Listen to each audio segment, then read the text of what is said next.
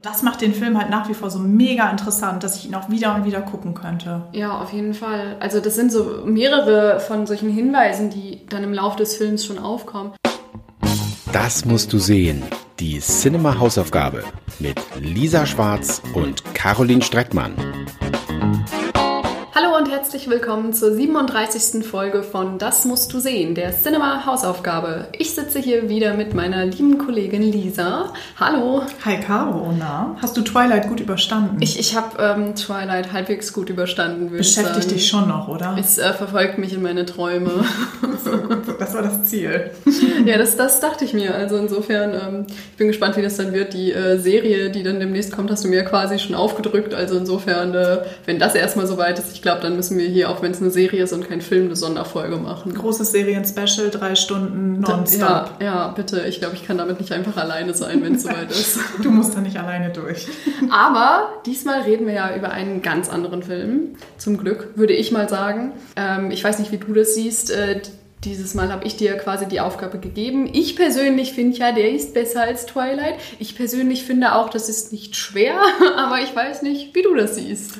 Ich ja, allzu gewagt ist die Aussage nicht. Ich glaube auch. Ich glaube, das stimmt schon. Ich war erstmal geschockt ähm, darüber, wie alt der Film tatsächlich schon ist, mhm. weil ich mich daran erinnern kann, dass ich den im Kino gesehen habe und dachte, äh, gerade gestern gewesen gefühlt. Nee, der ist von 2010, also einfach mal 13 Jahre alt. Das fand ich schon irre. Ähm, soll ich mal erzählen, worum es geht, Caro? Ja, und vielleicht sollten wir einmal kurz sagen, wir sind sehr gut darin, äh, immer schon einzusteigen und über den Film zu sprechen und dann festzustellen, dass wir den Titel noch gar nicht genannt haben. Ich meine, der ist im Titel der Folge zu sehen, insofern ist das nicht so schlimm, aber trotzdem, ähm, falls da jemand nicht gelesen hat, es geht um Shutter Island. Genau, großer Trommelwirbel von Martin Scorsese in der Kombination mit Leonardo DiCaprio. Also, was soll da schiefgehen, Caro? Was soll da schiefgehen? Und es ist ja auch äh, kaum etwas schiefgegangen, würde ich mal behaupten. Aber dazu kommen wir später. Genau, da sprechen wir später drüber. Erstmal kann ich ja mal erzählen, okay, worum geht es hier überhaupt? Also wir gehen ein bisschen in der Zeit zurück ins Jahr 1954. Also einfach mal fast äh, 70 Jahre zurück. Fehlt nicht mehr viel. Und zwar ähm, sind wir auf dem Weg zu einer Insel in der Nähe von Boston. Und an Bord eines Schiffs ist der US-Marshal Teddy Daniels, gespielt von Leonardo DiCaprio. Der soll nämlich mit seinem neuen Partner Chuck, der aus Portland kommt, nicht aus Seattle, wichtig an dieser Stelle, und äh, habe ich gesagt, gespielt von Mark Ruffalo, ähm, genau, die beiden sollen zusammen das äh, streng bewachte Ashcliff Hospital für psychisch kranke Straftäter ansteuern. Denn hier ist eine ähm, ja, Insassin slash Patientin verschwunden und das soll aufgeklärt werden. Ja, und dann, ähm, wie es kommen, also es kommt, wie es kommen soll. Die beiden kommen an und der Kapitän an Bord sagt so, ciao, wir, wir drehen dann wieder um, weil da zieht ein Sturm auf. Und ehrlich gesagt haben wir keinen Bock hier ähm, auf euch zu warten. Also viel Spaß, klärt mal die Sache auf. Und äh, ja, dementsprechend sind die beiden auf sich allein gestellt und äh, treffen dann äh, den Anstaltsleiter Dr. Crawley, gespielt von Ben Kingsley. Und Teddy ist am Anfang sehr, sehr misstrauisch, denn ja, die beiden müssen ihre Waffen abgeben und alle sind schwer bewacht, also sehr viel Wachpersonal, sehr viele argwöhnische Blicke, die die beiden kassieren. Also es ist schon eine sehr, sehr eigenartige Stimmung. Ähm, das erklärt sich natürlich auch noch später, da kommen wir dann noch zu. Ähm, genau, und Teddy ist wie gesagt sehr, sehr misstrauisch und während die beiden ihre Nachforschungen anstellen, ergeben sich auch so die ein oder anderen Fragen und es ist alles sehr, sehr dubios. Ich will jetzt gar nicht weiter erzählen, ich glaube, das können wir alles gleich besprechen, aber ich sag mal so, nichts ist so, wie es scheint. Das stimmt, ja. Das ist ähm, im Grunde genommen schon so die wichtigste Prämisse, die man wissen muss, um den Film zu gucken, beziehungsweise vielleicht ist es auch fast schon schade, wenn man das weiß, ohne irgendwelche äh, Twists schon vorwegzugreifen. Aber an dieser Stelle müssen wir eigentlich auch direkt mal sagen, wir haben gerade vor der Aufnahme mal drüber gesprochen, es ist eigentlich nicht wirklich möglich, über diesen Film zu sprechen und es komplett spoilerfrei zu halten. Es ist gar nicht möglich, seien wir mal ehrlich. Also es geht ja. einfach gar nicht.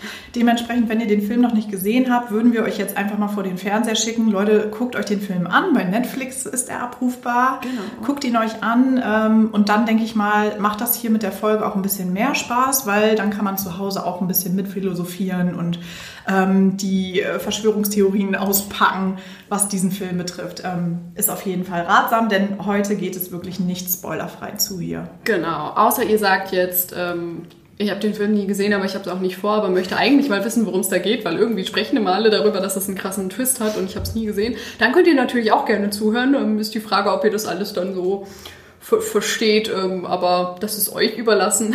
Dann Hauptsache mitreden können, das ist es doch. Genau, wir haben euch gewarnt, an uns liegt es nicht. Genau, genau. Also erstmal muss ich sagen, vielen, vielen Dank, Caro, für die Hausaufgabe, weil tatsächlich ist es eine Weile her, dass ich den Film gesehen habe. Wie gesagt, war damals mit meinem Bruder im Kino 2010 und wusste auch gar nicht, worauf ich mich da einlasse. Mein Bruder hatte auch keine Ahnung. Und ich sage, also ich kam selten so positiv verstört aus mhm. dem Kino wie nach diesem Film. Also ich fand den wirklich super, super gut. Viele Fragen sind offen geblieben und auch nach dem DVD-Kauf und nach dem zweiten, dritten, vierten Mal gucken gibt es immer, also es gibt heute auch noch Fragen. Ja. Und ich finde es super, dass wir heute mal drüber sprechen. Nee, das finde ich auf jeden Fall auch. Ähm, ich muss sagen, ich habe ihn nicht im Kino gesehen. Ich habe tatsächlich äh, eine Zeit lang zu den Menschen gehört, die es eben nicht äh, wussten, worum es geht und es dann aber irgendwann wissen wollten. Deswegen habe ich es dann irgendwie ein paar Jahre später mal geguckt und äh, fand es aber auf jeden Fall auch sehr gut. Ich meine, da ist es dann halt natürlich, man geht anders ran, wenn man schon mitbekommt, dass da ein großer Twist ist und das eben nichts ist, wie es scheint. Dann geht man da schon anders ran und, und ähm, ist vorsichtiger und stellt schon mal mehr eigene Vermutungen an, weil man schon irgendwie vielleicht das ein oder andere gehört hat. Insofern, ich würde mir tatsächlich wünschen, ich wäre da so ein bisschen unbefleckter auch äh, dran gegangen und äh, hätte den zum Beispiel damals direkt gesehen, bevor alle drüber gesprochen haben, weil ich kann mir vorstellen, dass das ziemlich spannend gewesen wäre, dann so komplett davon überrascht zu werden. Und so in dem Fall habe ich die Dinge teilweise, glaube ich, ich weiß es jetzt auch nicht mehr ganz, aber ich konnte es, glaube ich, teilweise erahnen, beziehungsweise teilweise aus Andeutungen, die ich mitbekommen habe, die nicht so richtig Spoiler waren, aber so halb oder zumindest zum Spoiler werden, sobald man den Film guckt und dann irgendwann merkt, ah, okay, das war gemeint und dann weiß man halt auch irgendwie ein paar Dinge. Denn, äh, das ist natürlich dann ein bisschen schade, aber bin ich ja auch selbst schuld, dass ich den nicht direkt geguckt habe. Schon irgendwie. aber verstehe ich auch komplett. Also wir können ja mal eintauchen, weil es gibt hier jede Menge äh, Zeug, was man aus, also wirklich jede Menge Zeug zum Analysieren. Ähm, was ich halt mega spannend fand, war so der Punkt psychische Krankheit. Also wie mhm. wird mit psychischen Krankheiten umgegangen in dem Film, in der Zeit vor allem. Ne? Das muss man natürlich auch gucken. Und ähm, es gibt natürlich auch in, ähm, jetzt habe ich den Namen vergessen, Ashcliff, im Ashcliff Hospital gibt es auch zwei Ansätze, die ich super spannend fand. Also einmal haben wir den Anstaltsleiter Dr. Crawley. Äh, wenn ich kurz unterbrechen darf, ich glaube, es ist sogar Corley, nicht oh. ohne er da drin. Corley, du hast recht, Corley. Danke, danke für den Hinweis. Also Dr. Corley. Der verfolgt nämlich sehr, sehr eigenwillige Methoden bzw. neuartige Methoden. Mhm. Denn in der Zeit wurden natürlich psychisch kranke ähm, Menschen oft nicht mehr als Menschen angesehen, sondern vielmehr als Bestien, vor allem wenn sie zu Gewalt neigen. Mhm. Und ähm, das war dann so das große Wort Monster, was dann mhm. über, dieser, über der Diagnose eher stand.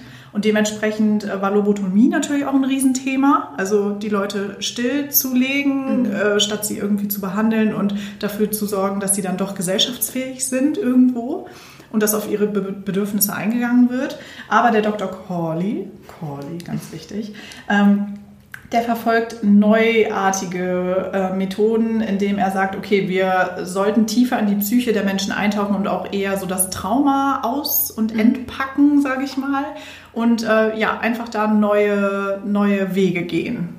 Das fand ich schon mal ganz, ganz spannend. Finde ich auch einen sehr spannenden Punkt, vor allem wenn man halt mal überlegt, das spielt in den 50er Jahren und das ist halt irgendwie, natürlich ist es schon relativ lange her. Auf der anderen Seite auch schon immer wieder erschreckend, wenn man überlegt, äh, dass so generell das ganze Feld der Psychologie und Psychiatrie einfach noch sehr jung ist. Das muss man ja allgemein sehen im Vergleich zur Medizin im, im, im Gesamten. Ähm, und dass eben dann diese Bereiche, dass man da spezieller auf den Menschen als Individuum eingeht und dass man eben auch mit Psychopharmaka arbeitet zum Beispiel, dass das eben auch einfach ein sehr junger Bereich irgendwie dann doch noch ist. Mhm. Ich meine, es hat sich auch alles entwickelt. Ich meine, im Film wird unter anderem äh, auch von dem Medikament Thorazin gesprochen. Das ist äh, eines der ersten Neuraleptika gewesen, also ein antipsychotisches ähm, Mittel. Das ist so der Start von dem Ganzen gewesen, was dann ja auch einfach zur Alternative für so eine Lobotomie wurde, weil es das einfach vorher noch nicht, nicht gab und dass da alles erst aufgekommen ist. Und man muss natürlich bedenken auch noch, ich glaube, ich, also ich kenne mich damit jetzt auch nicht im Detail aus, aber auch noch so in den 70er Jahren und so weiß ich, dass da auch noch in der Psychiatrie mit beispielsweise Elektroschocks gearbeitet wurde etc. und nicht unbedingt so ja, so gut für den Patienten dann äh, gearbeitet wurde. Mhm. Mhm. Ja, es ist ist, ist schon, schon übel. Und das bringt der Film halt auch echt erschreckend rüber teilweise. Mhm. Also nicht in drastischen Bildern, das würde ich jetzt gar nicht sagen, aber ja, die allgemeine äh, Stimmung ist halt sehr, sehr bedrückend und du hast immer wieder ähm, Illustrationen, sage ich mal, vor Augen. So, das ist schon ziemlich übel, das mit anzusehen. Ähm, und dann ist natürlich ähm, die Frage Teddy Daniels, also Leonardo DiCaprios Figur, steht natürlich im Mittelpunkt und das aus mehreren Gründen. Wie gesagt, Spoiler-Alarm, jetzt geht es wirklich nicht ohne. Denn Teddy Daniels ist nicht der US-Marshal, der äh, auf der Insel ermittelt, sondern, wie sich halt später herausstellt, ist Teddy Daniels Andrew Ladis. Und zwar mhm. ist er der gefährlichste Insasse auf dieser Insel. Denn ähm, der hat seine Frau umgebracht. Großer Spoiler ähm, gespielt von Michelle Williams, die wiederum äh, ja an einer psychischen Erkrankung litt. Und ähm, Teddy hat lange nichts nichts getan, um ihr zu helfen auf dem Gebiet, weil natürlich da auch eine große Hilflosigkeit dabei war. Klar, mhm. hat sich gedacht, ähm, ich hole meine Frau eher so aus dem Großstadtsetting raus, weil sie hatte dann auch schon mal die, die Wohnung angezündet und ähm, ja, das war so ein verzweifelter Selbstmordversuch und ähm, um das Ganze so zu entschärfen, hat er gedacht, okay, so ein Haus am See, vielleicht hilft ihr das, so weg von der Großstadt rauf, raus aufs Land, so das typische Ding. Das hat aber auch nicht funktioniert, mhm. kann man glaube ich sicher sagen, mhm. denn ähm, ja, seine Frau hat äh, die drei gemeinsamen Kinder im See ertränkt. Auch ganz furchtbare mhm. Bilder und Eindrücke, die darüber kommen. Und daraufhin hat er sie erschossen. Und deswegen ist er in, oh Gott, Ashcliff. Mein Gott, wieso kann ich mir diesen Namen nicht merken? ja, und das ist der große Twist und das hat mich natürlich geschockt beim ersten Mal, mhm. ganz klar. Also und auch jetzt wieder, weil du nimmst natürlich jedes Mal beim Gucken neue Sachen mit. Ähm, was ich auch noch ganz spannend war, war so das ähm, Thema Feuer und Wasser. Also so, mhm. ne, beides natürlich total die äh, total Themen, die mit Angst verbunden sind äh, bei der Figur. Und du siehst zum Beispiel nicht einmal im Film, wie er sich selbst die Zigarette anzündet, sondern das machen immer andere für ihn. Beziehungsweise ich glaube, das hatte ich jetzt äh, im, im Nachhinein in Vorbereitung auf die Folge nochmal äh, gelesen, weil da habe ich selber gar nicht so genau drauf geachtet. Aber ich glaube, es ist irgendwie so, dass sich das entwickelt. Im Laufe mhm. des Films zündet er auch selber genau. eine Zigarette an, aber am Anfang die ganze Zeit nicht, weil er da ja in dieser Persona steckt, die er quasi selbst kreiert hat, um mit den ganzen Traumata irgendwie, ja, um das zu verdrängen. Und, und in dieser äh, Persona, die er kreiert hat, äh, hält er sich halt von Feuer fern. Genau, ja. richtig, richtig. Und das ist halt, je mehr quasi die Leute durchdringen ne, und irgendwie ihn auf, auf seine, seine Persönlichkeit aufmerksam machen und auf das Trauma, das tief in ihm schlummert und das er natürlich ausblendet, ähm, desto eher kann er auch diese Ängste überwinden. Also am Ende schwimmt er dann ja auch zu diesem Leuchtturm rüber. Ne? Mhm. Und am Anfang hat er sich quasi beim bloßen Anblick des äh, Wassers auf dem mhm. Schiff übergeben ne? und hält sich auch natürlich von Wasser fern, so permanent. Es gibt ja auch die eine Szene, die mich auch echt nach, also die hat mich so beschäftigt, wenn er da die Insassen befragt und eine Frau da sitzt und nach einem Glas Wasser fragt und mhm. dieses Glas Wasser nimmt und du siehst halt im nächsten Cut, wie sie das Wasser ansetzt, aber das Glas ist nicht mehr da. Ja, stimmt. Und das ist halt so irre, weil das genau die Perspektive dann ist von Teddy, also mhm. vom US-Marshal, der äh, ja das Wasser komplett ausgeblendet hat. Also für ihn gab es dieses Glas Wasser gar nicht. Und das fand ich so irre, weil das habe ich jetzt auch erst nach dem, ich weiß nicht wie vielen Mal sehen, wirklich realisiert. Am Anfang dachte ich, oh, ein Schnittfehler. Das mm. muss ja ein mhm. Schnittfehler sein. Also wie kann das denn passieren? Aber das sind so Ebenen, die, die man wirklich erst nach dem zigfachen Gucken ähm, begreift. Und das macht den Film halt nach wie vor so mega interessant, dass ich ihn auch wieder und wieder gucken könnte. Ja, auf jeden Fall. Also das sind so mehrere von solchen Hinweisen, die dann im Laufe des Films schon aufkommen.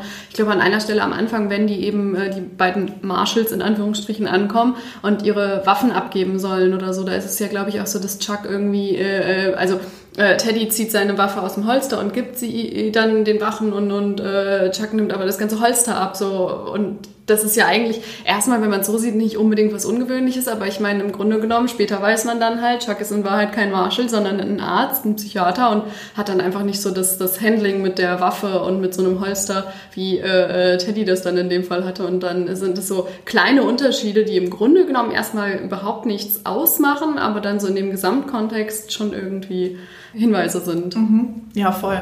Und ich finde es auch ähm, super spannend, einfach wie viele Ebenen dieser Film hat, weil man könnte natürlich annehmen, okay, alles klar, das mit der Frau ist einfach ein äh, unglaublich traumatisches Erlebnis und das, das wäre allein ja schon ein Riesenelement für die Story, mhm. aber das Ganze geht dann noch ein bisschen äh, tiefer und zwar blicken wir natürlich auch dann noch weiter in Andrew slash Teddys äh, mhm. Vergangenheit beim Militär während des Zweiten Weltkriegs hat er äh, ein Konzentrationslager von Dachau ähm, befreit, sage ich mal, obwohl, naja, befreit ähm, eher nicht, aber auf jeden Fall hat er da natürlich auch sehr, sehr viele schlimme Momente erlebt, also Leichenberge quasi mhm. und hat dann natürlich auch sämtliche Nazis exekutiert und das auch mhm. ziemlich, ähm, ja, skrupellose Art und Weise. Wobei ja auch da dann so die Frage ist, hat er das wirklich getan oder war er bei, also ich meine, die, die äh, Erschießung von den, von den äh, SS-Soldaten im KZ Dachau bei der Befreiung, das ist wohl auch historisch dokumentiert, mhm. also das hat halt tatsächlich stattgefunden,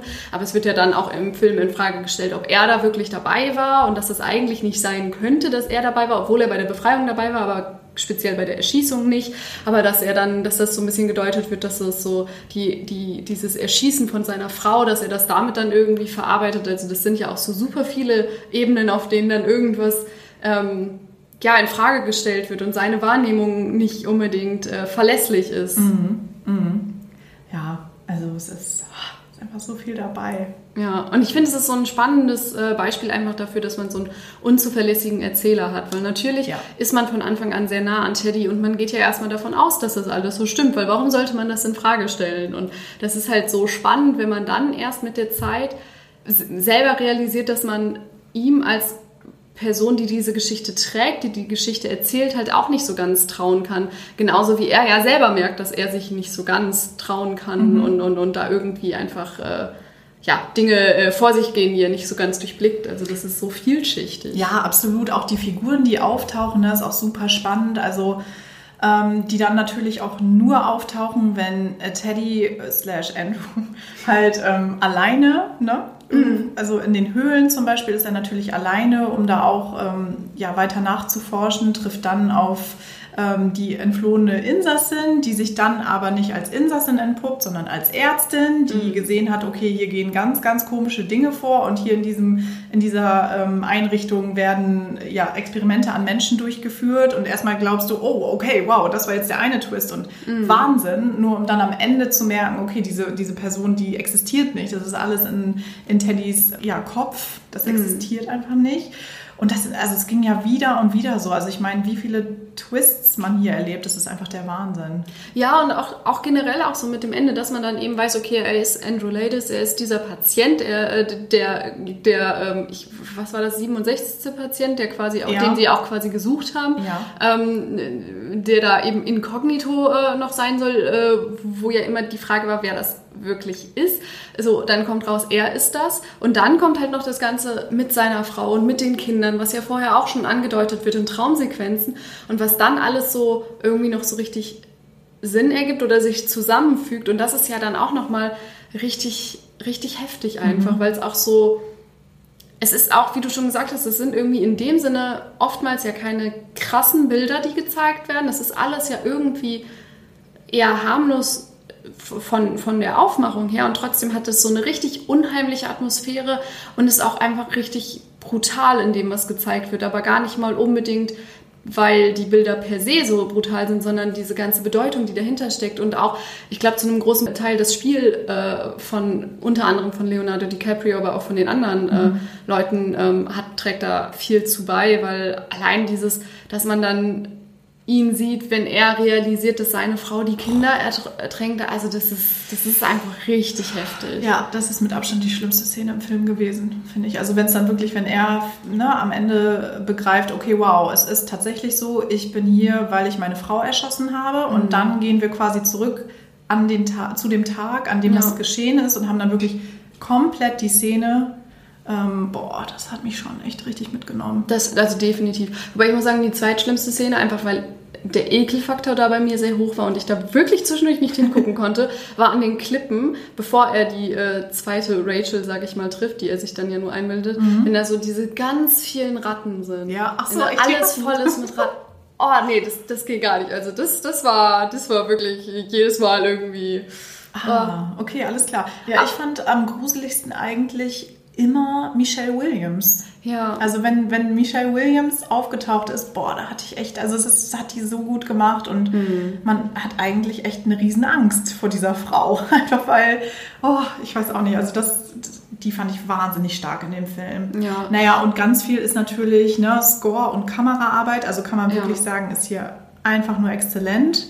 Ich habe es auch mal aus Spaß, habe ich den Ton mal ausgeschaltet, um zu gucken, wie das so wirkt. Und mhm. das ist einfach wie bei so vielen Filmen ganz klar. Aber gerade bei dem hier, finde ich, läuft einfach super viel über den Score. Mhm, das stimmt, ja. Aber auch äh, Kamera und generell der Look von dem Film ja. ist halt einfach auch äh, sehr stark mhm. und, sehr mitreißend auf jeden Fall. Absolut. Es, es schwankt halt alles irgendwie, finde ich, immer so zwischen unheimlich und irgendwie auch schön. Es ist ja irgendwie, viele Bilder sind hier irgendwie schön ja. gemacht, gerade auch diese Traumsequenzen, gerade alles irgendwie mit Michelle Williams, wie du schon sagst. Ja, ja. Es ist einfach super unheimlich und gleichzeitig ist es irgendwie schön. Und was ich auch spannend finde, was dann auch für ihr Spiel ja einfach äh, spricht, aber auch generell das Drehbuch, ähm, dass, man, dass man sie so unheimlich findet und wirklich Angst vor ihr bekommt und gleichzeitig irgendwie auch Mitleid mit ihr hat. Also zumindest ging es mir ganz stark so, ja. weil man ja einfach merkt, das ist halt, da sind wir wieder beim Thema psychische Krankheiten. Das ist ein gutes Beispiel dafür, dass äh, sowas einfach nicht vernünftig erkannt wurde, nicht vernünftig behandelt wurde und dann da einfach äh, schlimme Konsequenzen draus folgen können. Absolut. Was natürlich nicht heißt, einfach nur als um das einmal klarzustellen, dass psychische Krankheiten immer mit Gewalt einhergehen. Um Nein. Gottes Willen, das wollen wir hier gar nicht sagen. Das will der Film auch nicht sagen, finde ich. Ähm, wobei es natürlich da sehr stark in die Richtung geht, dass es dann immer mit Gewalt auch äh, zu tun hat. Aber das liegt auch einfach an der Einrichtung, die ja eben für psychisch gestörte Gewaltverbrecher ist. Mhm. Das ist ja dann ein spezieller Fall. Also das ist ja auch nochmal eine Ausnahme, aber genau, das ist ja nicht die Regel. Absolut. Nein, auch guter Punkt, dass du es nochmal angesprochen hast. Ja, und jetzt würde ich natürlich, äh, wir kommen langsam zum Abschluss. Und Caro, ich glaube, du weißt, worüber ich mit dir diskutieren möchte. Natürlich über das große Finale, ganz ja. klar. Denn nur noch mal ähm, zum Überblick. Also Andrew Ladis, also Teddy Daniels, Ex-US-Marshal, eigentlicher Insasse von Ashcliff, begreift jetzt, okay, ich habe meine Frau ermordet. Ich sitze hier aufgrund meiner, meiner Gewalttat und ich habe diese Person, Teddy Daniels, erschaffen, um mit meiner Schuld umzugehen, um, mit, ne, um, um dieses ganze Trauma auszublenden. Ähm, so, und an dem Punkt, das sagt auch nochmal Dr. Corley, waren sie aber schon neun Monate vorher. Mhm. Und die große Angst ist natürlich jetzt die, dass er all das und all diesen Fortschritt, der gemacht wurde, vergisst und wieder zurück ins alte Muster verfällt. Das mhm. ist so die große Angst. Und dann haben wir quasi die finale Szene, dass ähm, Chuck, also nicht der Marshall-Partner, sondern der eigentliche äh, Psychiater, sich mit ähm, Andrew draußen zusammensetzt und einfach so fragt, hey Partner, und wie geht's dir? Und dann merken wir, okay, der Schalter hat sich doch wieder mhm. umgelegt und Teddy ist wieder da. US-Marshal Teddy ist wieder mhm. da, ne? Und dann heißt es, wir müssen hier, wir müssen was, gucken, was hier abgeht. Wir müssen von dieser Insel runter, Chuck. So, was geht hier ab? Und dann gibt es so dieses ganz subtile Kopfschütteln nach dem Motto, okay, Lobotomie steht jetzt an. Dann kommt natürlich auch der Pfleger direkt mit dem Besteck, was ich auch echt übel fand, das Bild. Also dieses Besteck klirrt auch so, ne? Ja, ja, also das war fast schon ein bisschen zu on ja, the nose irgendwie. Ja. Also ich meine, das, also das ist ja einfach ein intelligent gemachter Film und da fand ich es dann schon wieder fast zu platt, weil eigentlich, ähm, wenn man fies gesagt, wenn man den ganzen Film bis hierhin verfolgt hat, dann ist ja einem ja trotzdem klar, was am Ende mhm. passiert, auch man muss es ja nicht so deutlich zeigen. Aber gut. Ja, genau, genau, genau. Also das war vielleicht ein bisschen zu deutlich. Aber es ist auch trotzdem sehr heftig dann einfach ja, so. Du hast halt trotzdem ja. irgendwie eine Gänsehaut und denkst dir, oh, Absolut. Scheiße. Genau. Und ähm, dann kommt aber noch ein wichtiger Satz. Und zwar, ähm, ja, guckt Teddy in dem Fall dann ähm, Chuck an und sagt, was würdest du machen? Ne? Also so nach dem Motto, ich kann jetzt den genauen Wortlaut habe ich nicht drauf. Hast du es dir notiert, Caro? Ansonsten würde ich es jetzt frei Schnauze machen. Mach gerne einmal frei Schnauze. Ich habe es mir leider nicht genau Alles klar. Also er fragt ihn halt, ne? Also stirbt man? Ähm, oh Gott, warte. Nee, ich glaube, ob man eher als als Monster, Als Monster lebt oder als guter Mann stirbt. Genau. Das war so die Frage am Ende. Und da fragt man sich natürlich, okay, Moment mal, weiß er doch noch alles und will jetzt einfach quasi all das wieder ausblenden und kann trotzdem mit diesen Schuldgefühlen nicht umgehen, ist aber komplett da? Oder ist er halt wieder in dieser anderen Persönlichkeit drin? Ja. Ich muss sagen, ich habe es tatsächlich so gesehen, als ähm, es ist ein Zeichen dafür, dass er eigentlich keinen Rückfall hatte, sondern eigentlich äh, eben da noch Andrew war und irgendwie das an sich so weit akzeptiert hat, dass das eben, was tatsächlich passiert ist, die Realität ist, es aber einfach nicht aushalten wollte und ähm, dann auf die Art gesagt hat, gut, so weiß ich, dass es zu Ende geht, ohne dass er jetzt in dem Fall selbst aktiv was machen muss und so ein, ja, eine indirekte, komische Form von Selbstmord vermutlich. So habe ich es tatsächlich wahrgenommen. Keine Ahnung, ich muss auch sagen, irgendwie gefällt mir tatsächlich, obwohl es so heftig ist, die Vorstellung ein bisschen schöner, als dass er einfach nur, einfach nur in Anführungsstrichen einen Rückfall hat und das einfach so komplett alles zunichte gemacht wurde, was vorher im Laufe des Films war, weil das fand ich, also so oder so ist das Ende einfach heftig und irgendwie auch sehr traurig, aber gleichzeitig hat es so, weil da so ein bisschen so diese Selbstbestimmung dann dabei ist, dass er das für sich selber so entscheidet und es nicht für ihn entschieden wird, das macht es dann, glaube ich, äh, schöner. Deswegen, vielleicht sehe ich das auch einfach so, weil ich das so sehen möchte. Nee, voll, aber ich wäre ich wär eigentlich genau auf derselben Ebene wie du. Also ich habe es auch so gedeutet, um es jetzt mal ganz kurz zu sagen, kurz und knapp. Ich sehe es genauso. Also ich glaube, er ist voll da, kann aber mit dieser Schuld einfach nicht umgehen. Ja. Beziehungsweise denkt sich wahrscheinlich auch, was hat denn das eigentlich noch für einen Sinn? Also Ja. was ist das auch für eine Existenz, die ich dann hier äh, zu erwarten habe? Und hat dann für sich den entsprechenden Abschluss. Ja, zumal ich auch einfach nicht, also ich sehe nicht, inwiefern dieser letzte Satz noch Sinn ergeben würde, wenn er halt eben wieder zurück in der Rolle des Nee, Teddy eben. Daniels wäre. Genau, also es würde einfach gar keinen Sinn ergeben. Ja.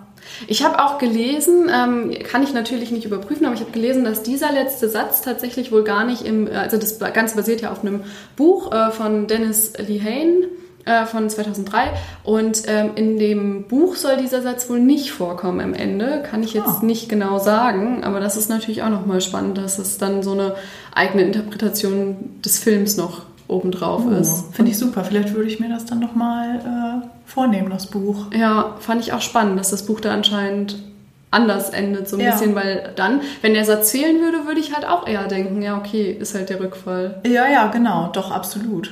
Uh, ja, das ist interessant. Genau, also er fragt Chuck, was wäre schlimmer, zu leben wie ein Monster oder als guter Mann zu sterben? Das ist echt ein extrem starker Schlusssatz, finde ich. Definitiv. Also extrem stark. Ach ja. Nee, also toller Film, kann ich Auf nur noch mal Fall. sagen. Also wirklich vielen Dank, Caro. Und ich meine sogar, war das nicht, also ich müsste jetzt nochmal nachgucken, aber es war, ich meine, erst Shutter Island und direkt im nächsten Jahr kam Inception. Nee, es kam im gleichen Jahr, das habe ich Im gleichen Jahr, Ja, genau. Das hat mich nämlich auch irgendwie, äh, das war, also ich meine, die Filme sind schon so Mindfuck-Filme, aber dass die im gleichen Jahr rauskamen, Ja. war auch so ein Mindfuck an sich irgendwie, fand ich. Komplett, weil auch da war ich mit meinem Bruder im Kino und wir dachten, wow, was ist mit Leo los Ja. dieses Jahr? Also weil die auch irgendwie, also so unterschiedlich wie die Filme sind, dann doch irgendwie so ähnlich auf einer gewissen Ebene. Ja, mein Fuck, hast du recht. Ja, also komplett. also das fand ich nämlich auch super spannend und das hatte ich gar nicht mehr auf dem Schirm. Ich dachte, da wären so zwei, drei Jahre zwischen vergangen. Irgendwie Ja. hatte ich das so abgespeichert, aber dass das auch noch im gleichen Jahr war. Also auch ziemlich äh, mutig, finde ich. Einfach Ja. beide im, gleich, also im selben Jahr rauszubringen. Chapeau. Aber hey, hat sich auf jeden Fall gelohnt. Wir sind happy mit beiden Filmen. Genau. Allerdings, äh, eigentlich hätte es sich jetzt angeboten, mit Inception weiterzumachen. Caro, tut mir leid. So, so clever war ich dann doch nicht in der Ja, Vorbereitung. aber das war ja jetzt auch schon ähm, wieder zu offensichtlich und wir müssen ja jetzt einen Twist reinbringen. So, siehst du, wir kommen jetzt zum Twist. Ich weiß nicht, wie intelligent er ist. Ich glaube, Martin Scorsese müsste jetzt keine Angst vor uns kriegen. Ich glaube, also so clever ist der nicht. Ich habe dann doch mal äh, ein bisschen mit Blick auf die Kinostartliste geplant, denn es ist ja bald wieder soweit. Ethan Hunt begibt sich wieder auf eine Mission. Ähm, Tom Cruise, wir freuen uns alle drauf. Also ich freue mich auf jeden Fall. Ich habe richtig Bock zu sehen, äh, was hat der Stunt technisch wieder zu bieten bei Mission Impossible Dead Reckoning Teil 1, langer Titel, da musste ich mal eben Luft holen. Und dachte mir, hey, natürlich, ist auch sehr offensichtlich, aber irgendwie habe ich Bock, Bock drauf. Lass uns doch mal zu den Anfängen des Franchises zurückkehren. Äh, Sehr schön. Und deswegen, Caro, gucken wir uns jetzt fürs nächste Mal Mission Impossible an. Das finde ich richtig cool, ja. Ich habe mir nämlich jetzt auch noch mit Blick darauf, dass jetzt der nächste Teil kommt, gedacht so, ah ja, die ersten, die ersten drei Teile habe ich früher irgendwie auch zwischendurch rauf und runter geguckt eine Zeit lang. Und dann dachte ich mir auch so, oh ja, den müsste man eigentlich echt mal wieder gucken. Insofern finde ich, finde ich eine sehr schöne Aufgabe. Ich cool. freue mich drauf. Sehr gut, dann habe ich dich immerhin nicht enttäuscht. Das finde ich super. ähm, falls ihr euch jetzt auch vorbereiten möchtet und euch denkt, ja, ich will auch nächstes Mal wieder mitreden können, dann könnt ihr natürlich Mission Impossible jetzt auch gucken. Ähm, er ist entweder bei Sky slash Wow abrufbar oder bei Paramount Plus. Also ihr habt äh, sogar Auswahl dieses Mal. Genau. Ja, und dann würde ich sagen, ähm, treffen wir uns nächstes Mal zum Action-Thema wieder. Dann ein bisschen weg vom Psycho-Ding. Obwohl, wer weiß, wer weiß. Wer weiß, wir werden es herausfinden, auch was die Twists so für uns bereithalten in Mission Impossible. Und ähm, ja, dann lockern wir schon mal unsere Waffe im Holster und genau. machen uns bereit. Genau. Ziehen uns die Laufschuhe an. Da. Genau. genau. und dann würde ich sagen, Caro, bis in zwei Wochen. Bis dann. Tschüss. Ciao.